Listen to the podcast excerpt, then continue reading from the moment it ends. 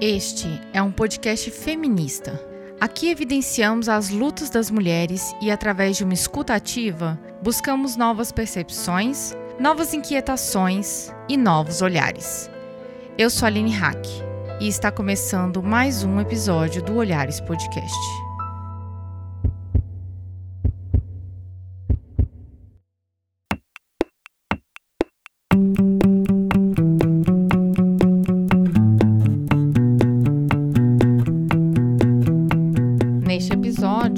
Trouxemos uma discussão interdisciplinar. O transfeminismo não é apenas uma corrente teórica. É um movimento importante dentro do feminismo que gostaríamos de construir.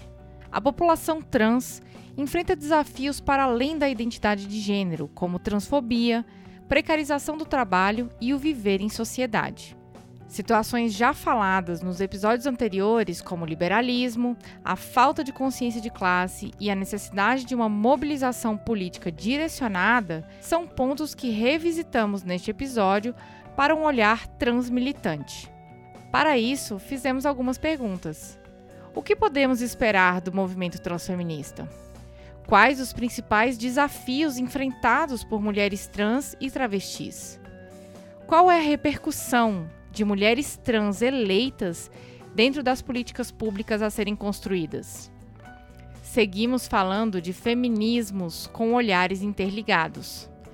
Para isso, eu chamei uma militante feminista que é uma potência. Conta pra gente, quem é você? Hayley Cass, tradutora, pesquisadora transfeminista. E juntas começamos mais um Olhares Podcast.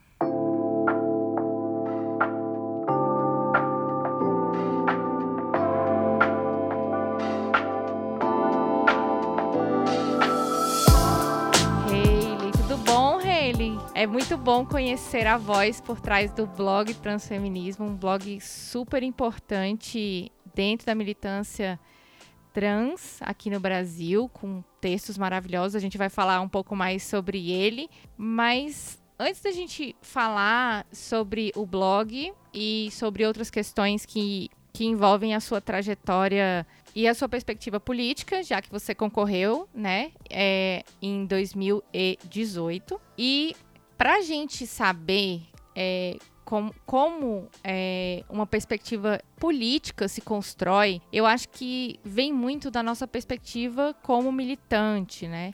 E no episódio anterior, nós conversamos com a, a Beatriz, que falou um pouquinho sobre, é, sobre o transfeminismo, mas dentro de uma perspectiva que ela pesquisa do feminismo radical.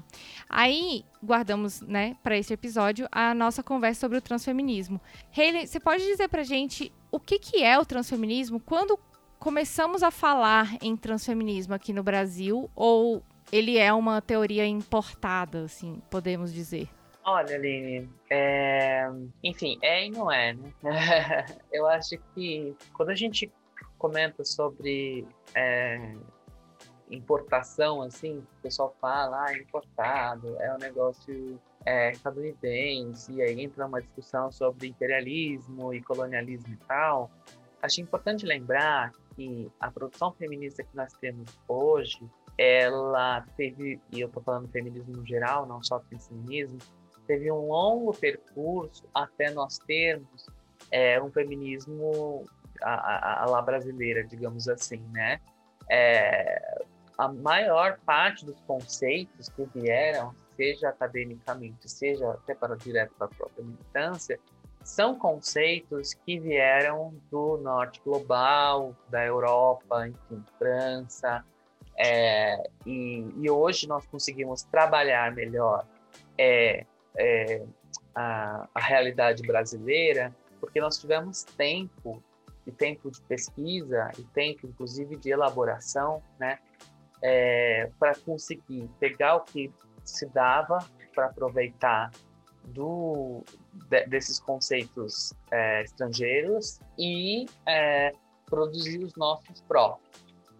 Então, é, no mundo globalizado que a gente vive, é comum nós termos é, conceitos estrangeiros que acabam sendo é, trazidos para cá e no primeiro momento é, importados meio ad hoc, uma coisa assim bem direta, e depois a gente a gente elabora, né? A gente a partir disso a gente tenta elaborar, inclusive casando, né? Tentando casar com outros conceitos de outras áreas, né? Eu acho que é muito multidisciplinar, né?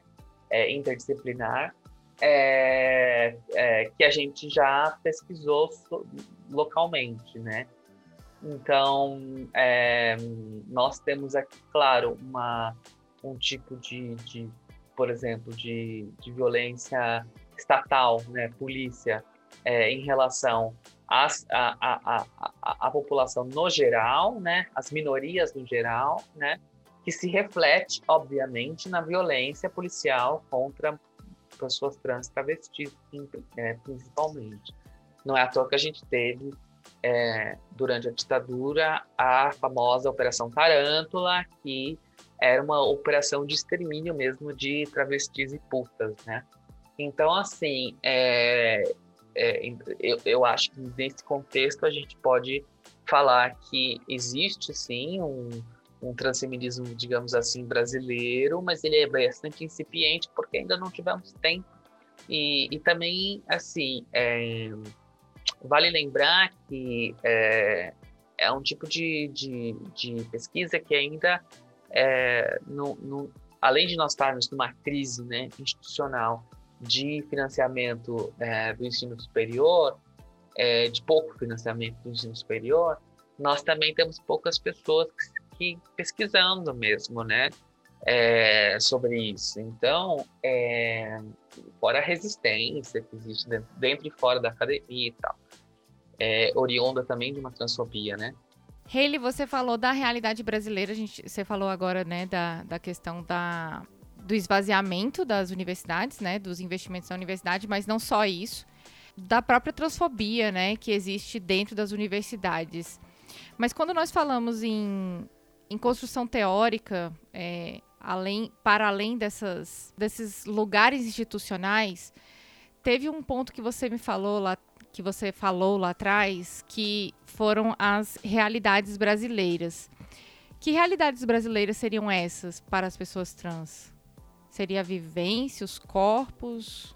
Acho que primeiro, né, nós temos uma, uma desigualdade social muito grande no Brasil o que faz com que muitas pessoas, é, trans ou não, é, é, é precisem é, a, lançar a mão de trabalhos muito precarizados, né? Então, isso se reflete, por um lado, no trabalho doméstico, por outro, no trabalho sexual, né? São trabalhos é, bastante precarizados, principalmente no Brasil. Então, é, uma das realidades trans aqui especificamente do Brasil, é que, é, conforme a ANTRA estima, né, é, existe 90% da população de, de, mulheres trans travestis que exercem trabalho sexual. Então, é, eu acho que esse é um dado relevante quando, por exemplo, a gente pensa em políticas públicas para as pessoas trans, né? principalmente para as mulheres trans travestis, levando em conta que, em termos de emprego e renda, boa parte dessa população vive é, da, da renda né, do trabalho sexual altamente estigmatizado no Brasil, é, cujo trabalho sexual não é em si criminalizado, mas o entorno dele é, inclusive, a cafetinagem.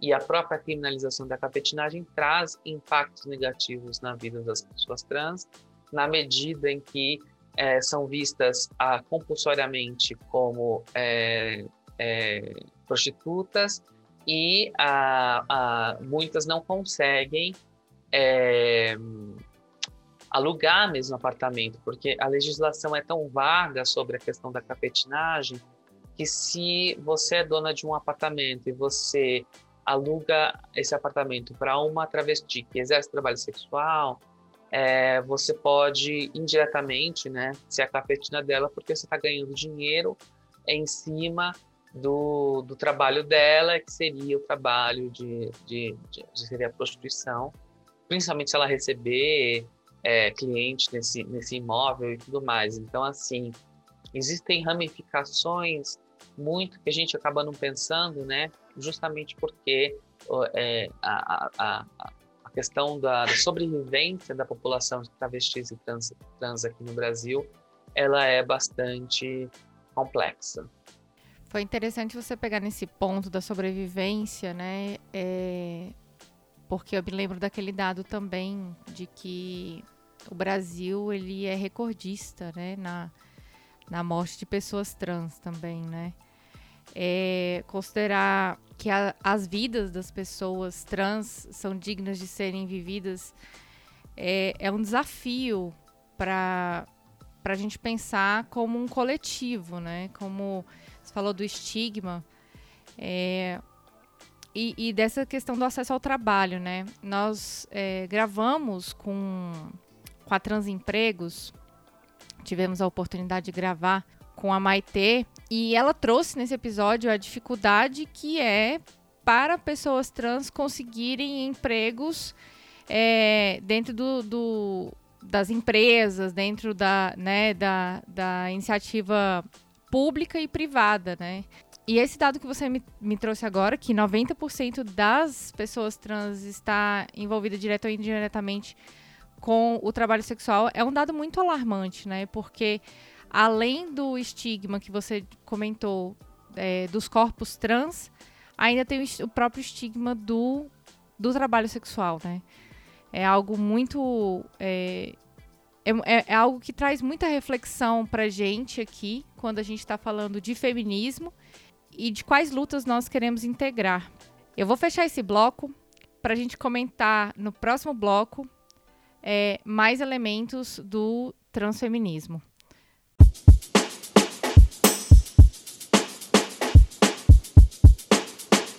Hayley, então, começando esse segundo bloco, eu, eu tô pensando aqui no transfeminismo, a gente tá desde o início desse ano, na verdade, a gente tá desde o, de julho do ano passado falando sobre perspectivas teóricas do feminismo. E nós podemos dizer que o transfeminismo, ele é um movimento acadêmico, considerando essa parte que você comentou de que o ambiente acadêmico, ele ele é transfóbico, ou nós podemos dizer que o transfeminismo ele é um movimento social construído é, entre mulheres, entre grupos e movimentos sociais? Acho que é um pouco dos dois, né? É, mesmo no feminismo, é, digamos assim, geral, mais abrangente, o mais corriqueiro, que as pessoas têm contato mais direto, você tem essas duas faces. Você tem um grande contingente de pesquisa né, acadêmica em torno do tema e você também tem muita militância, muito ação direta, muita e eu acho que as duas coisas não são opostas, pelo contrário, elas se complementam. Então eu acho que nós é, ainda, como eu falei, é, a, o estudo e a reflexão sobre transfeminismo aqui no Brasil é muito incipiente. É, eu acho que a gente começou a discutir esse tema tem uns 10 anos, mais ou menos. E então é muito pouco, né? O feminismo corriqueiro, corrente, eles é, têm décadas, né? É, e aqui nós, então assim, é muito pouco tempo para a gente realmente conseguir elaborar todo um corpo teórico de reflexão. Mas é, eu acho que ele surge aqui mais como é, militância mesmo. Ele não vem acadêmico. A parte que vai para academia é depois, é quando é, até o próprio site transfeminismo ele começa a ter mais visibilidade e aí alguns acadêmicos se interessam. Tanto é que teve é, surgiu o primeiro é, congresso do Desfazendo Gênero cujo tema era transfeminismo. Isso foi inédito né? E, acho que foi em 2012 mais ou menos. É, então faz tempo. Mas é, então isso chamou atenção teve um boom tudo.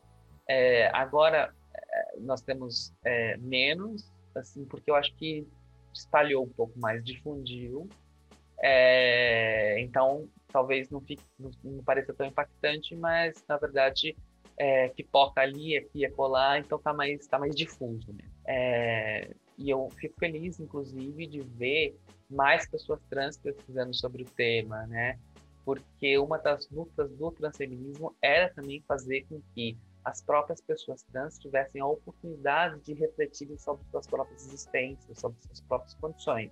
Que a gente achava isso que, que, que era, a gente achava e continua achando, né? que isso é muito importante. Então, não desmerecendo os teóricos que vieram antes de nós, né, os teóricos feministas, cis, né, de gêneros, é, mas, é, enfim, eu acho que uma parte importante da emancipação e da, da gente se entender enquanto agente, enquanto é, produtor de conhecimento e tal, é a gente conseguir refletir e produzir é, sobre nós mesmos, sobre a nossa própria condição. Eu acho isso importante. Que não é só uma questão de lugar de fala para mim, sabe? É uma questão é, de, de, de, de, quase uma consciência de classe versão trans, né? De a gente ter uma consciência da nossa condição, das nossas questões, das nossas dificuldades, enfim. É, e não só, né? E, e aí é, é, é, eu acho que hoje a gente tá, a gente tem mais pessoas trans também acedendo ao ensino superior, também nós tivemos um movimento a partir disso, né, depois desse congresso, é, da visibilidade que o transfeminismo conquistou, nós tivemos um movimento também de inclusão, de esforço, né, de inclusão de pessoas trans no ensino superior, é, de vagas para as pessoas trans, é, cota para as pessoas trans, tanto na graduação quanto na pós-graduação, é, enfim, várias, várias medidas é, que tentaram né, é, trazer um pouco mais da, de, dessas pessoas trans, dessas identidades trans para o ambiente universitário, principalmente das ciências humanas. Então, é essa perspectiva que você trouxe da ascensão é, da ascensão à educação, né, e, e também da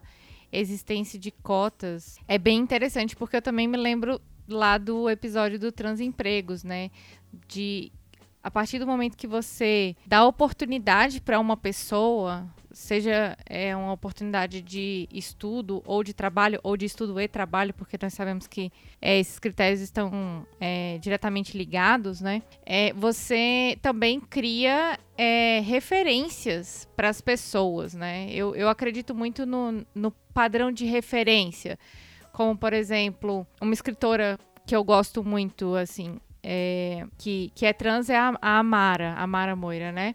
E também tive a oportunidade de ler o livro do João Neri. Então, quando você cria essa perspectiva e essa vivência, eu acho que essa construção de narrativas e essa valorização de narrativas, ela é muito importante para que haja de fato essa consciência, né? É, tanto para as pessoas trans, obviamente, mas sobretudo para as pessoas é, cisgêneras, né? Porque é, a partir do momento que a gente começa a discutir sobre determinados temas ou escancara, né? Deixa isso muito visível é, das é, das dificuldades que pessoas trans têm hoje por conta é, desses preconceitos, eu acho que meio que esse, essa prática, é, pelo menos para mim, né? Ela, ela traz uma vergonha muito grande, assim, de da gente pensar que já é, já, já falamos alguma coisa que tenha conteúdo discriminatório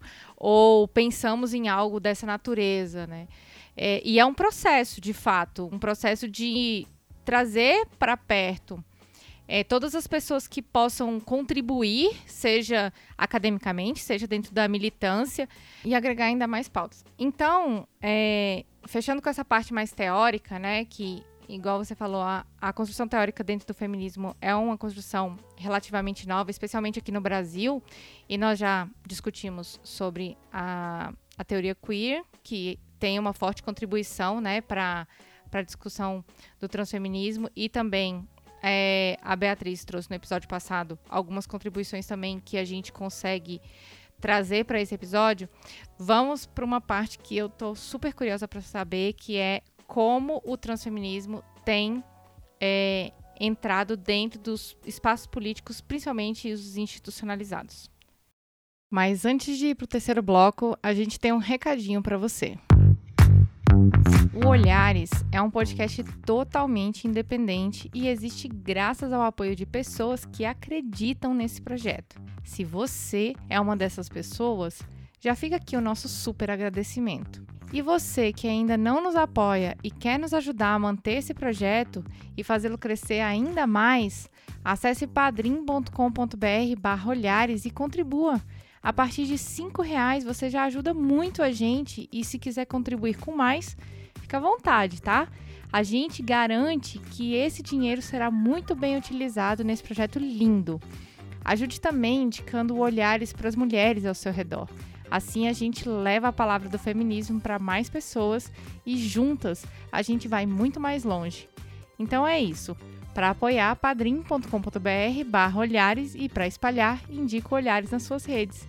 Bom, chega de recadinhos e bora pro próximo bloco. Haley, vamos falar nesse terceiro bloco sobre a política, né? A gente observou no ano passado, nós estamos falando em 2021, nós observamos no ano passado uma grande quantidade de mulheres trans eleitas. E nós sabemos também que o transfeminismo ele não reconhece nenhuma forma de antagonismo entre as reivindicações de luta de mulheres cis e trans, o que contribui muito para essa discussão de um feminismo inclusivo. É, o que você poderia dizer sobre essa ascensão de mulheres poli politicamente, né, em, em espaços eletivos, mas não só isso, da participação cada vez maior de pessoas trans dentro desses espaços de discussão? Bom, eu acho que é obviamente muito positivo que a gente tenha cada vez mais aparentemente, né? Mas é porque eu falo aparentemente porque eu não tenho os dados concretos, mas a impressão que eu tenho é que de 2016 para 2018 para 2020, nós tem, estamos vendo cada vez mais candidatas trans é, se colocando.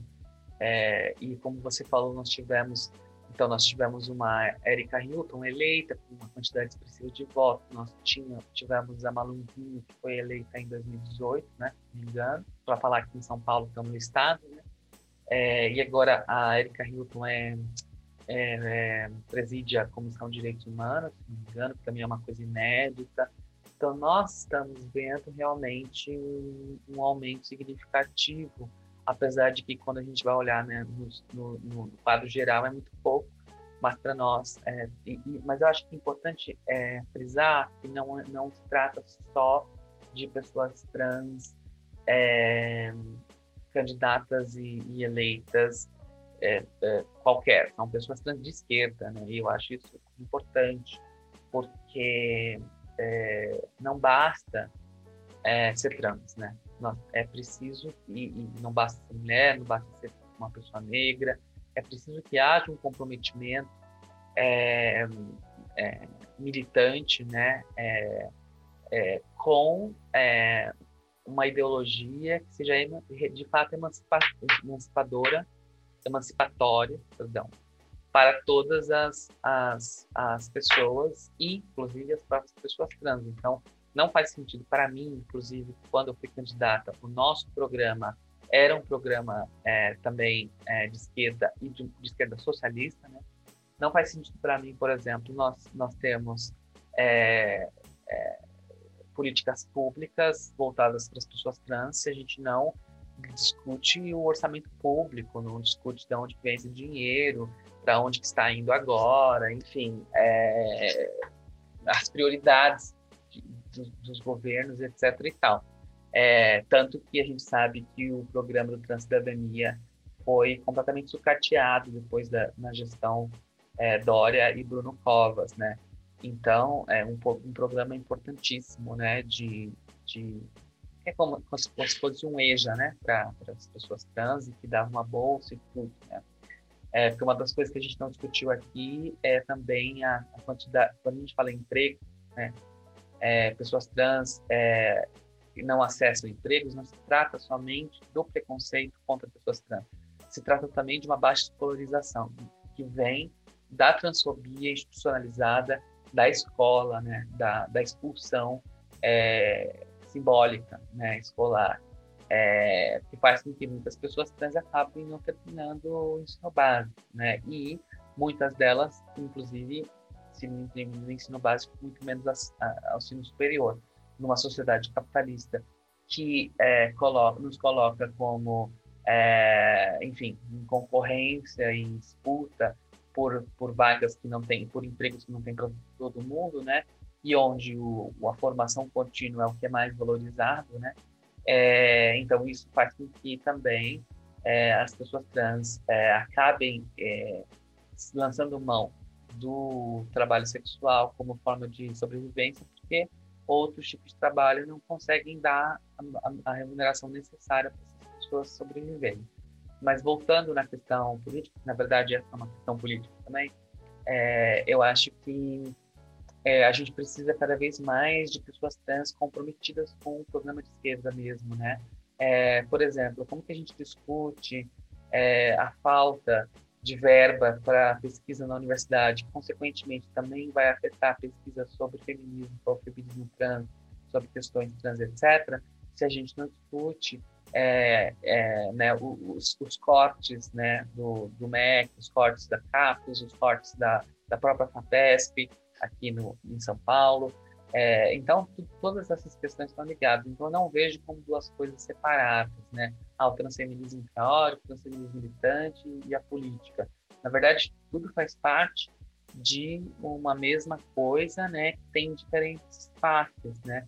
Tanto é que hoje em dia eu até trazer é, o transfeminismo para um, uma, uma perspectiva socialista, né? como se fosse um transfeminismo socialista, né? De, de um transfeminismo que pense na superação do capitalismo, porque o sistema capitalista nunca vai permitir que haja real emancipação de todas as pessoas trans, né? Ele sempre vai precisar manter determinadas minorias à margem, né? Em subempregos, em, em vidas precárias. Então, é, minha experiência como candidata mostrou é, como que a gente consegue fazer, um, a gente consegue discutir a questão identitária, muito embora até mesmo em alguns partidos de esquerda isso seja é, é, um problema, né? A questão da, das pautas identitárias muito criticadas. É, e por outro lado, nós temos também é, muitas militâncias organizadas LGBT que são é, que tendem a um liberalismo, né? A um tipo de política que é simplesmente de de visibilidade que é de longe insuficiente para a gente, né? É, então eu acho que eu, eu, eu, acho que eu consegui unir nessa minha candidatura, na minha corrente dentro do PSOL e do próprio PSOL, essas duas perspectivas. É importante a gente ter é, a, uma, uma é, candidatura trans, né? Uma candidatura que leve o nome de, de, de, né, de uma pessoa trans que carrega todas essas, essas questões que a gente vem discutindo, ao mesmo tempo unido com uma perspectiva de esquerda socialista, de emancipação da classe trabalhadora, de entender que a, a classe é, é, dominante, né, a burguesia, ela não tem interesse também é, em, em, em, é, em, emancipar também essas pessoas, que é muito limitado, que a gente vê aí as propagandas e tal, enfim, é, não vou dizer que não são, não tem nenhum impacto na vida da, porque se vê representado num negócio de larga escala é importante, mas é, são de longe insuficientes, né, para trazer qualquer visibilidade é, real, assim, em termos de né, conquistas políticas concretas, né? Porque a gente está falando aqui de, de, de coisas, questões concretas, né? De, é, de, das condições de sobrevivência mesmo, de comida na mesa, e, e todas essas coisas afetam, né? Se a gente está vivendo uma pandemia que está matando é, muita gente. A gente vê os dados, quem, quem morre mais são pessoas da periferia, são pessoas negras, enfim, são as mulheres. As mulheres estão com a, né, é, os trabalhos super acumulados, enfim, toda essa discussão que a gente não tem tempo de fazer aqui, mas que a gente sabe que existe, né, que se extrapola. E, e aí eu acho que tem sido muito importante é, candidatas é, dentro dessa perspectiva de uma perspectiva de esquerda e não só a esquerda, mas uma esquerda socialista que esteja comprometida com a, a subversão desse sistema, né, com a superação do sistema capitalista. E assim encerramos nosso último bloco. A gente poderia ficar conversando aqui um tempão, mas a gente tem um tempo mais curto e vamos para o nosso bloco de indicações.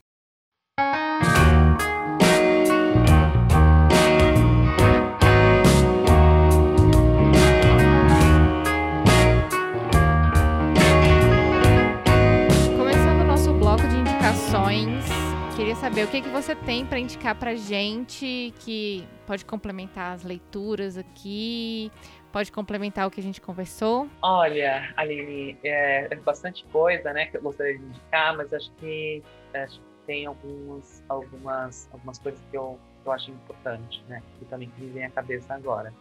A primeira coisa é o blog do transfeminismo, né? Tem bastante texto da Bíblia, né? Vocês devem ter ouvido outro podcast, a fala dela, né? Ela tem uma pesquisa muito boa sobre feminismo radical. É, então, o blog transfeminismo.com. A segunda coisa que eu gostaria de indicar é, é um filme chamado Pride, que se passa na Inglaterra dos anos 80, durante o governo Thatcher, onde existe a greve dos mineiros e um coletivo LGBT ele decide apoiar a greve dos mineiros e a partir daí várias coisas interessantes se desdobram. É, a terceira coisa seria outro filme, esse brasileiro, que saiu no ano retrasado, é, que é um filme é, protagonizado pela Linda Quebrada, que chama Bicha Travesti.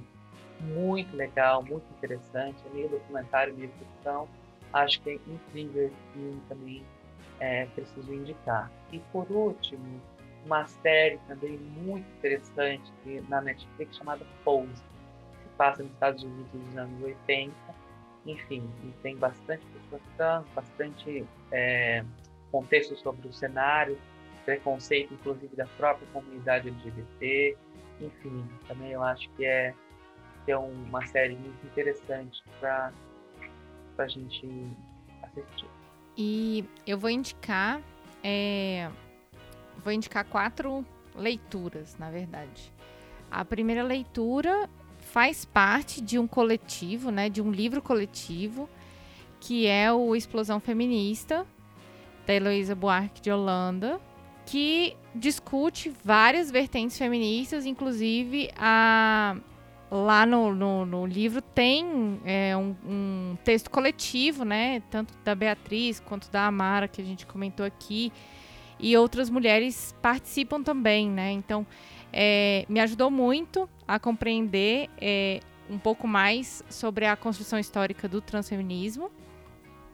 Vou indicar também o Velhice Transviada, do João Neri, que é um livro maravilhoso, um livro muito sensível e que a gente comentou aqui rapidamente. Eu acho que vale muito a leitura é, é, de uma sensibilidade assim tocante. É, tem também o livro da Amara Moira, que a gente também comentou aqui, que se chama E Se Eu Fosse Puta? A Amara é, é professora universitária, discute questões é, de gênero, mas também discute questões voltadas a, é, na área da literatura, da linguística. Eu acho o trabalho dela muito interessante também. E por último, vou indicar um livro que eu ganhei é, quando a gente gravou o primeiro episódio do Olhares sobre identidade, transgeneridade, transexualidade, que é o livro Nós Trans. É, transcritas coletivas. É uma reunião de contos e de narrativas de pessoas trans que eu tive o prazer de ganhar é, da Maria e do Joaquim, que participaram do episódio. E é muito interessante também, traz também uma, uma percepção a partir de narrativas que nós não conhecemos, né? É, de pessoas que não necessariamente estão nos podcasts, nos YouTubes hum, e que estão vivendo é, que a, de, de pessoas que, que a militância não, não, não são o centro da vida delas, né? Que elas têm outras atividades também. E nós queríamos agradecer a você, ouvinte, que escutou esse episódio até aqui. Muito obrigada. Agradecer a Hayley pela sua disponibilidade nessa manhã de segunda-feira. Agradecer pelo conteúdo que você trouxe aqui e por essa chama de militância que você acendeu no meu coração, Hayley, porque tudo isso que você falou é, em relação a, a militância e que tem que ser uma militância de esquerda, tem que ser uma militância socialista, que a gente tem que criticar, né? Essa, toda essa estrutura de classes que a gente está vivendo, né? Que, especialmente nesse contexto da pandemia, eu acho assim essencial para o que a gente está querendo desenvolver aqui no Olhares. Então, eu agradeço profundamente por você trazer esse posicionamento para gente e para também quem sabe, é, conseguir é, acender outras, outras chamas aí no coração das nossas ouvintes. É, obrigada, Aline, pelo convite. Me sinto muito lisonjeada por ter sido convidada. É, e para quem quiser, é, pode me seguir tanto no Face, é, na, tem, eu tenho uma página no Face, que é Hayley o meu Twitter, que é transqueerfem, né? E se também quiser me seguir no Instagram, a gente também vai estar aceitando. É arroba Hayley, Muito obrigada. Obrigada, ouvinte. Nosso episódio é quinzenal, às quintas-feiras. Acesse nosso site, assine nosso feed e vem ver o mundo de um jeito diferente. Olhares Podcast. Só de ouvir, dá pra ver que é diferente. Créditos. Esse podcast foi produzido pela Caleidoscópio Digital. Curadoria, pesquisa e pauta, Aline Hack. Edição e mixagem, Marconde Saraiva. Identidade sonora, Montana Estúdio.